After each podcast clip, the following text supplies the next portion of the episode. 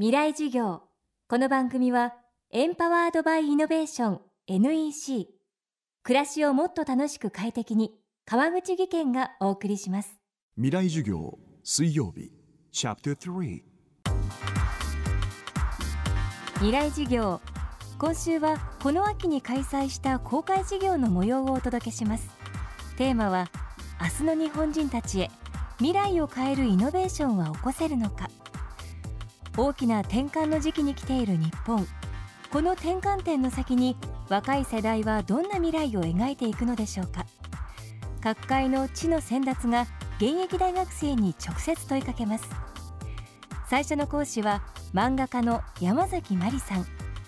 大ベストセラー「テルマエロマエ」を生み出した山崎さんは人生の半分が海外ということもあり常に視点が俯瞰的で偏見がありません。自分の限界が現れるたびにそれぞれの世界の文化を自分に取り入れ自己イノベーションで乗り越えてきたといいます。今回掲げたテーマは辺境のない生き方。未来事業3時間目。異質な人間を排除しない勇気。変わってる人が苦手だっていう人。私はあの、まあ、テルマエロ前の後にスティーブ・ジョブズという人の原作本を今漫画化してるんですね。で、まあ、スティーブ・ジョブズは皆さんご存知だと思うんだけども、まあ、非常にひっどいやつだなっていう。面白いけどひっどい人でまあこの人の周りにいた人たちはみんな大変だっただろう。もうこれで精神すり減らしたり胃潰瘍になった人も絶対いたはずだって思うぐらいもうしっちゃかめっちゃかな人だったわけですよね。でもそんな人でも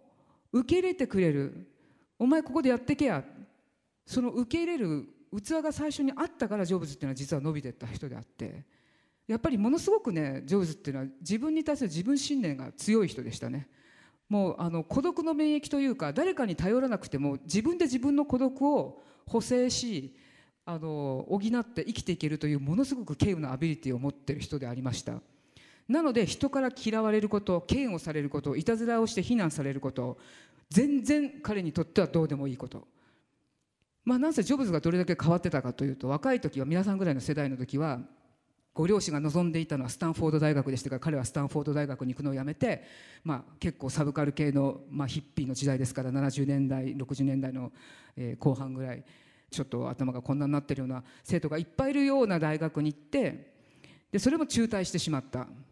大学出てませんからねジョブズは。でインドに傾倒して頭も全部丸坊主にしたりとか靴を一切履かない。風呂にも入らない。ジョブズが風呂に入らない理由っていうのは自分は菜食主義だから臭くならないんですって。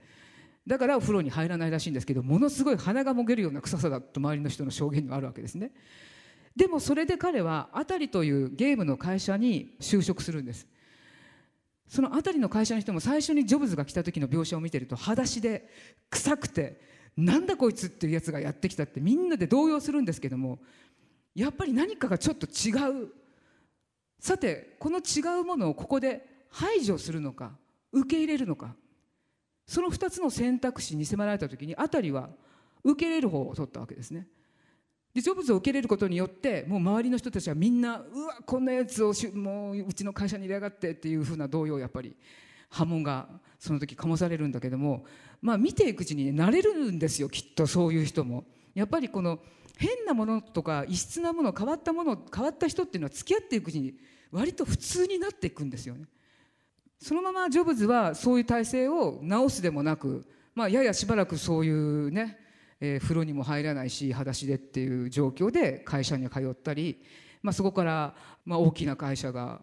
そこから育まれていくっていう顛末になるんですね。あの時ジョブズが臭いからとかこいつすっごい嫌なやつだからっていうふうにしてみんなで排除したらどうなっていたでしょう？やっぱり無限大の可能性があるものそれだけの許容量を持てるもののはずなのに規制してなるべくエネルギーを出さないように新しいものを認めたくない変わったものを認めたくないこういうこと今までやったことないから行きたくないボーダーは越えたくないっていうふうにしていくとあの人間らしさが逆に出てこないんじゃないかなというふうに思いますね。だから古代ローマの漫画を描いてて思ったのは古代ローマ人っていうのはその人間としてのキャパシティっていうのをどこまででも出してやろうと。そういうモチベーションが常に高かった人たちですね。知りたい地球上に暮らすことをもっと詳しく知りたい。でそんな中で彼らがやっぱり1200年の歴史を持つ大国として成立した理由っていうのは異質なものを排除しなかったことです。だからその排除しない勇気。でそれによって人間のキャパシティっていうのはやっぱり自分たちよりもはるかにはるかに思ってるよりもはるかに深くて広いものなんだなというふうにちょっと感じていますね。山崎まりさんの講義は現在完全版ビデオポッドキャストでも配信中です。未来事業2014で検索してチェックしてください。またこのサイトでは千住博さん伊藤豊さん真鍋大斗さん宇野恒弘さんの公開事業の様子も見ることができます。そしてお知らせです。先日放送した FM フェスティバル2014未来事業明日の日本人たちへを再放送することになりました。放送は12月29日月曜日30日火曜日それぞれ夜8時からです。未来事業明日も山崎まりさんの講義をお送りします。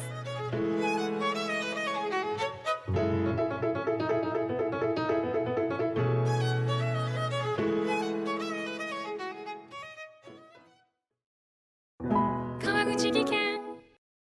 階段での転落大きな怪我につながるので怖いですよね足元の見分けにくい階段でもコントラストでくっきり白いスベラーズが登場しました。皆様の暮らしをもっと楽しく快適に。川口技研のスベラーズです。未来事業。この番組はエンパワードバイイノベーション NEC 暮らしをもっと楽しく快適に川口義賢がお送りしました。